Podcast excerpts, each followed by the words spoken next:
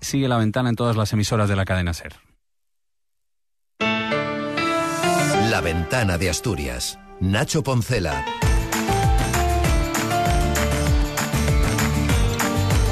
Buenas tardes. Última ventana de Asturias del año y último viernes de este 2023 que se va a cerrar con más de 6.300 millones de euros a disposición del gobierno asturiano, cuyo presidente Adrián Barbón ha logrado algo desconocido. Sacar adelante su quinto presupuesto consecutivo y además con el apoyo de los suyos, pero también de gran parte de los contrarios. Solo PP y Vox votaron en contra de unas cuentas que el presidente regional ha utilizado esta tarde para realizar un balance del año que nos resume desde Radio Asturias Alejandra Martínez. María Jesús Montero viene de la Administración andaluza, una comunidad con criterios muy distintos a los de Asturias a la hora de hablar de financiación autonómica. Sin embargo, para el presidente asturiano es una buena noticia porque ambos mantienen una relación de amistad, se conocen bien y, por tanto, Asturias tiene garantizada una interlocución directa con ella a la hora de abordar la reforma de la financiación, el reto del Gobierno central para esta legislatura. Estoy muy contento que sea ella. De otras razones, porque así garantiza el tener una interlocución directa. María Jesús sabe cómo pienso y yo sé cómo piensa ella. Así que en este sentido tenemos una interlocución directa muy buena. Sobre esa petición de una financiación singular para Cataluña que el presidente Pere Aragonés coló en su mensaje de Navidad, Barbón sostiene que si el gobierno central no pone más dinero ni asume los criterios que defiende Asturias, él se opondrá con todas las herramientas a su alcance. Si por financiación singular se refiere a que quieren reformar el sistema de financiación, ya saben mi premisa.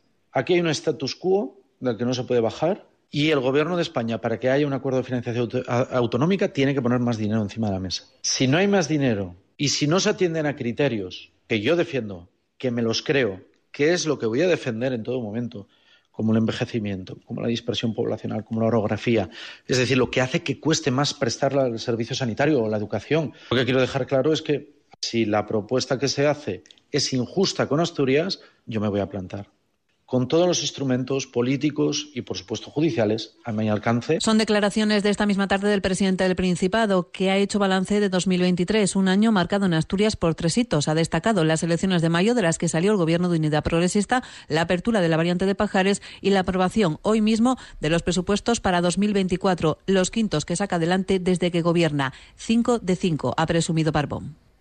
Gracias Alejandra, balanza del presidente y en un instante en la ventana el que realizarán Carmen Moreno y Rubén Medina, conversación previa a la última clave del año de Soledad Saavedra. Es viernes 29 de diciembre.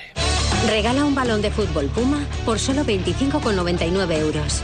En Navidad, el deporte es un regalo que nunca se olvida. Forum Sport. La ventana de Asturias. Nacho Poncela.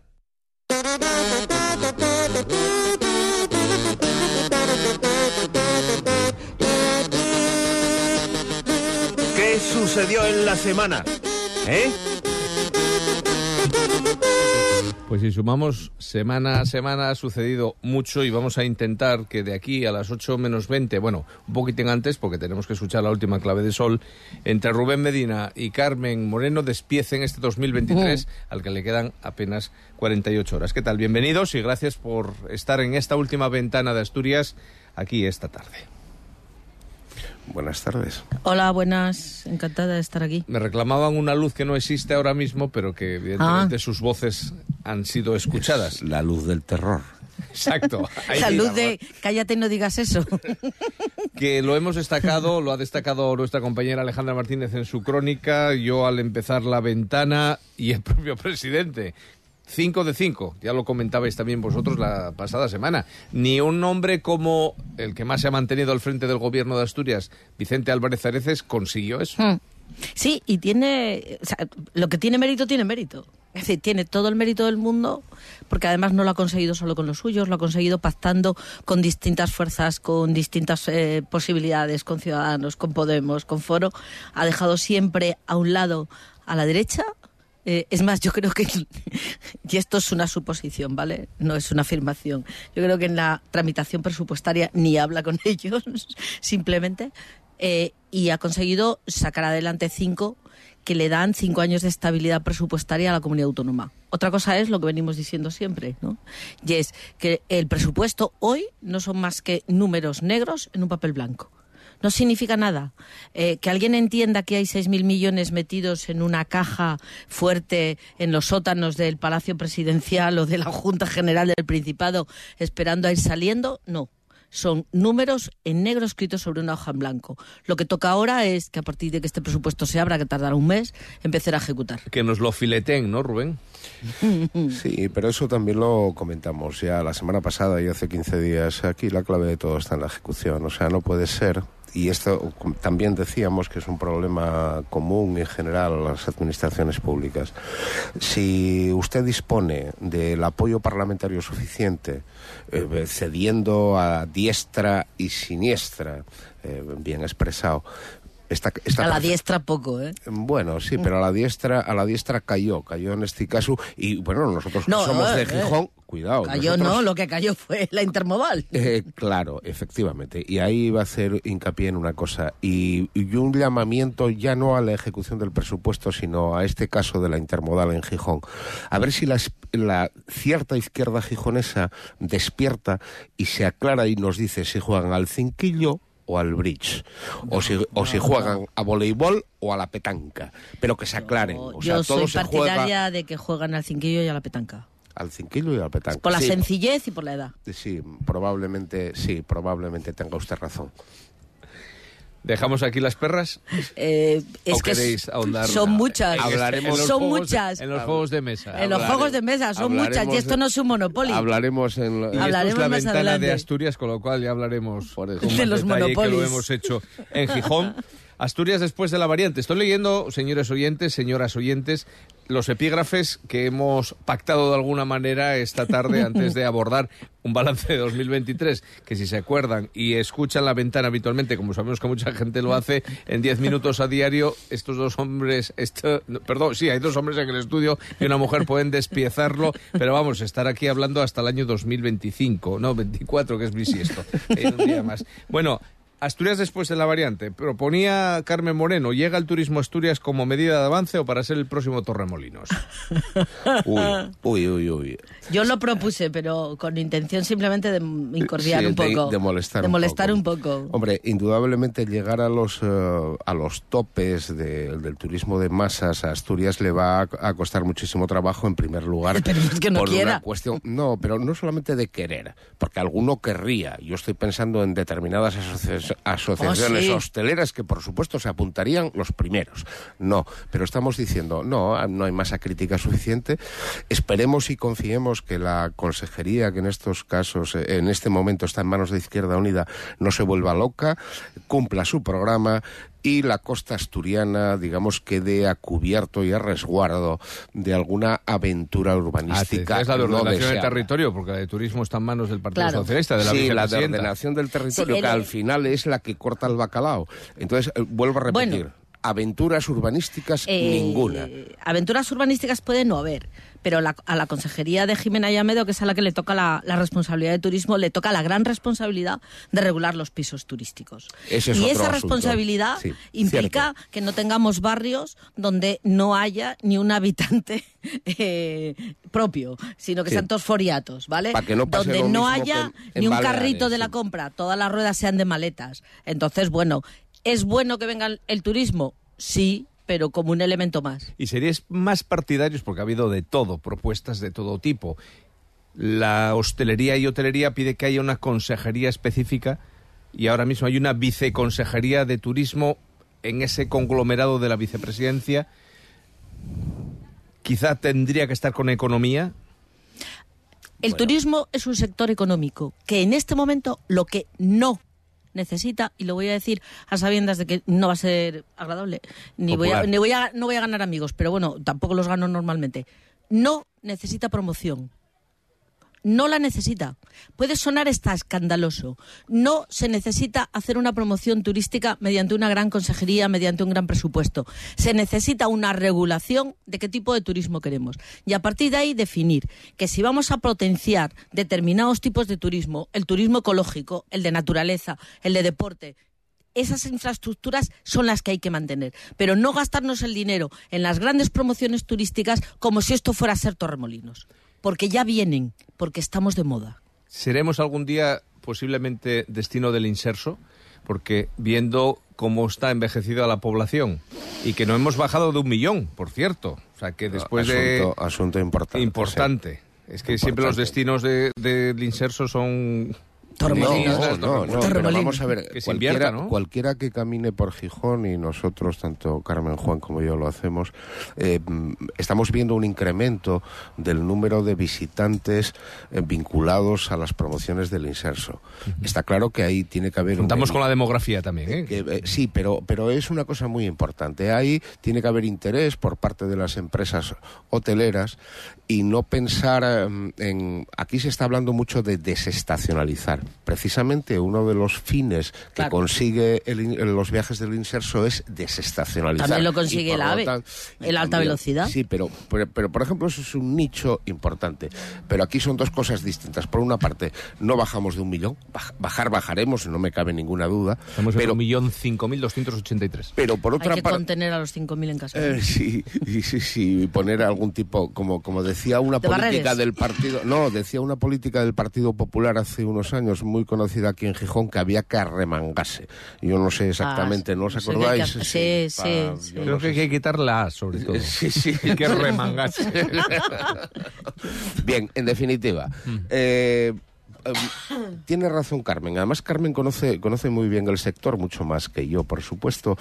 Y está claro que no podemos morir de éxito. Y que, por otra parte, volvemos al concepto de masa crítica y aquí em, podemos dar de sí lo que damos. No podemos, eh, bueno, iba a decir una, una, expresión que decía un amigo mío, bueno, no, no puede ser que haya más hierba que tena. Eh, efectivamente. Bueno, pues aquí en este caso y en este balance, 7 y 32, en la ventana de Asturias hay más hierba que tena, con lo cual vamos a estamos en el año de la descarbonización, pero bueno, de aquí a las Asturias de 2030 todavía nos queda un poco, con lo cual vuestra juventud asegura que el debate continuará junto con la mía en esta ventana de Asturias, pero ha sido un año electoral elecciones autonómicas, elecciones eh, municipales, con cambios, con necesidad de pactos. Se ha roto esa bipolaridad, está claro, y con consecuencias también. Ciudadanos ha desaparecido y parece que Podemos lleva el, el mismo sigue, camino. Le sigue la vía, sí.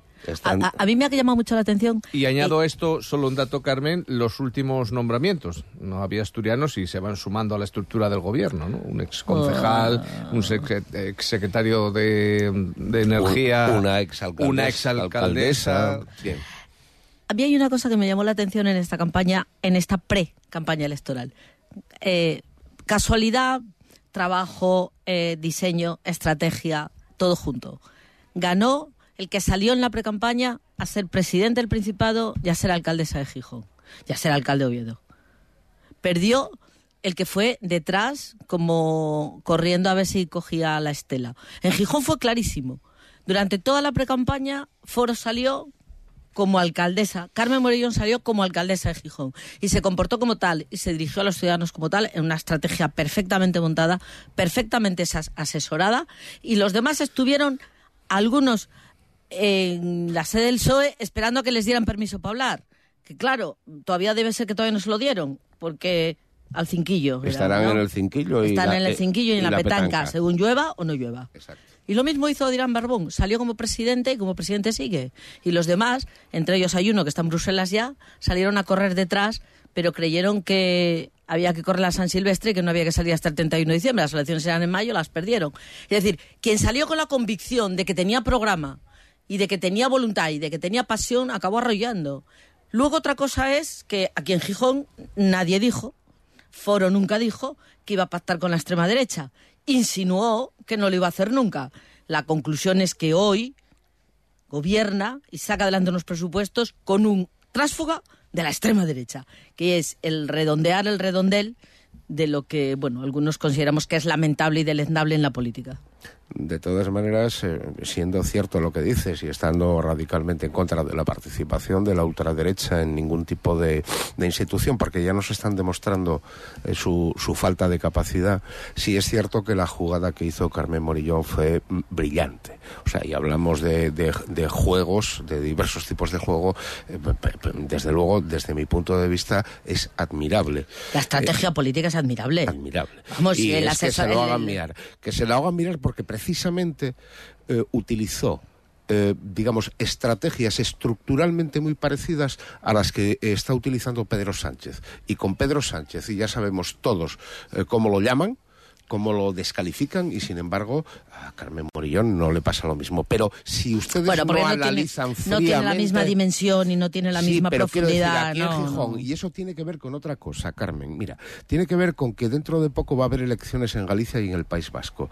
Y una de las cosas que se está debatiendo ahora mismo es eh, la gobernanza en esas comunidades autónomas va a depender de cuestiones nacionales, estatales, más que de la gestión que hizo tanto el PNV en el País Vasco o el Partido Popular en Galicia. Yo no tengo ninguna parece ser, parece ser que eso es poco relevante, que va a tener más importancia, y eso lo está haciendo el PP estos días, insistiendo en el aspecto nacional. lo estamos viendo en Pamplona, aquí con esta señora alcaldesa que creo que dijo ayer... que, antes iba a fregar escaleras. Que antes iba a fregar escaleras. Que no eso, que eso, no, eso lo que demuestra es que no fregó ni cacharros con perdón. De todas maneras, la estrategia del PP en Galicia, y ya no salimos de aquí, es la lógica. Es decir, no puede fundamentar el, ganar unas elecciones en Galicia en la política del Partido Popular a nivel nacional, porque tiene que justificar los pactos con la extrema derecha en sitios como en Extremadura, donde su presidenta, donde dije, dije, no sé de lo que dije, o en Murcia, donde no era que no, que no, hasta que fue que sí, que sí. Curiosamente, en Galicia el problema no va a estar en Vox, sino en una cosa muy extraña que, que, viene de Orense. Y en Asturias abrimos una nueva etapa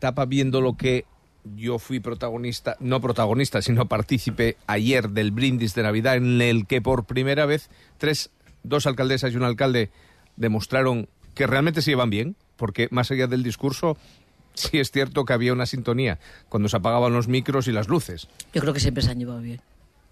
Yo participé en el año, entre el año 87 y el 91, siendo yo súper joven, súper joven, súper joven, tengo que decir. Como ahora. Muy joven, muy joven, muy joven, participé en cuatro y siempre se llevaron bien.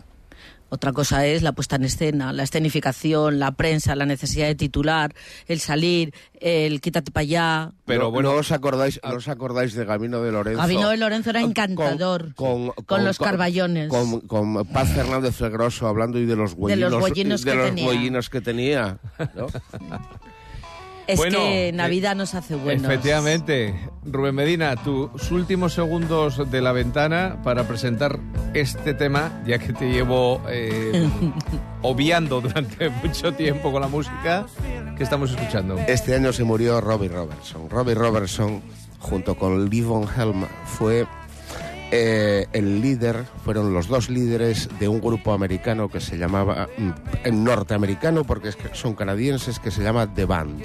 Bueno, pues un recordatorio el peso se llama esta canción. Pues escuchen unos segundos, ya las pondré enteras porque nos queda la clave de Sor Carmen Moreno, el señor Burgos que está ahí sentado, Rubén Medina, que el año que viene más. Gracias. Un beso muy Feliz año. Feliz año a nuestros oyentes, fundamentalmente. Estamos a dos días de celebrar la Nochevieja y de darle la bienvenida al Año Nuevo. Según nuestra tradición, es una noche cargada de significado en la que a todos nosotros se nos concede licencia para soñar, para expresar los deseos que revisten nuestros sueños.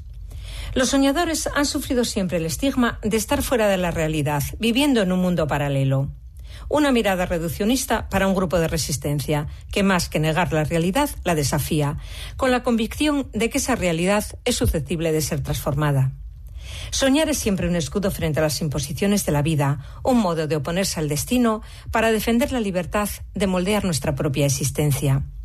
Hay personas a las que les resulta más cómodo moverse en la esfera de lo cotidiano, sin esperar nada nuevo. Pero los seres humanos somos seres de deseos, y tan esencial como alimentarnos para sobrevivir, necesitamos alimentar nuestras emociones para alcanzar nuevas metas. Y por mucho que el consumismo nos intoxique, creando necesidades ficticias que generan una permanente insatisfacción, el deseo de soñar con lo posible y hasta con lo imposible es algo inherente a nuestro progreso como especie. No se trata de dejar de vivir el presente, se trata de mantener vivo ese anhelo que nos motiva para intentar alcanzar nuestros objetivos. Tan imprescindibles como las uvas, los deseos a los que daremos forma a los brindis tras las doce campanadas de este 31 de diciembre no son simples palabras al viento. Es la primera carta del año que escribimos, en nuestro caso no a los Reyes Magos, sino a la vida misma, desde ese niño interior que mantiene la esperanza de sellar con ese ritual un pacto con nuestro propio destino. Quizás algunos de estos deseos se queden en el plano de lo posible, solo palabras entrelazadas en la efervescencia de una noche especial. Pero si no renunciamos a ellos, siempre serán una opción de futuro y harán que nuestro día a día sea más estimulante.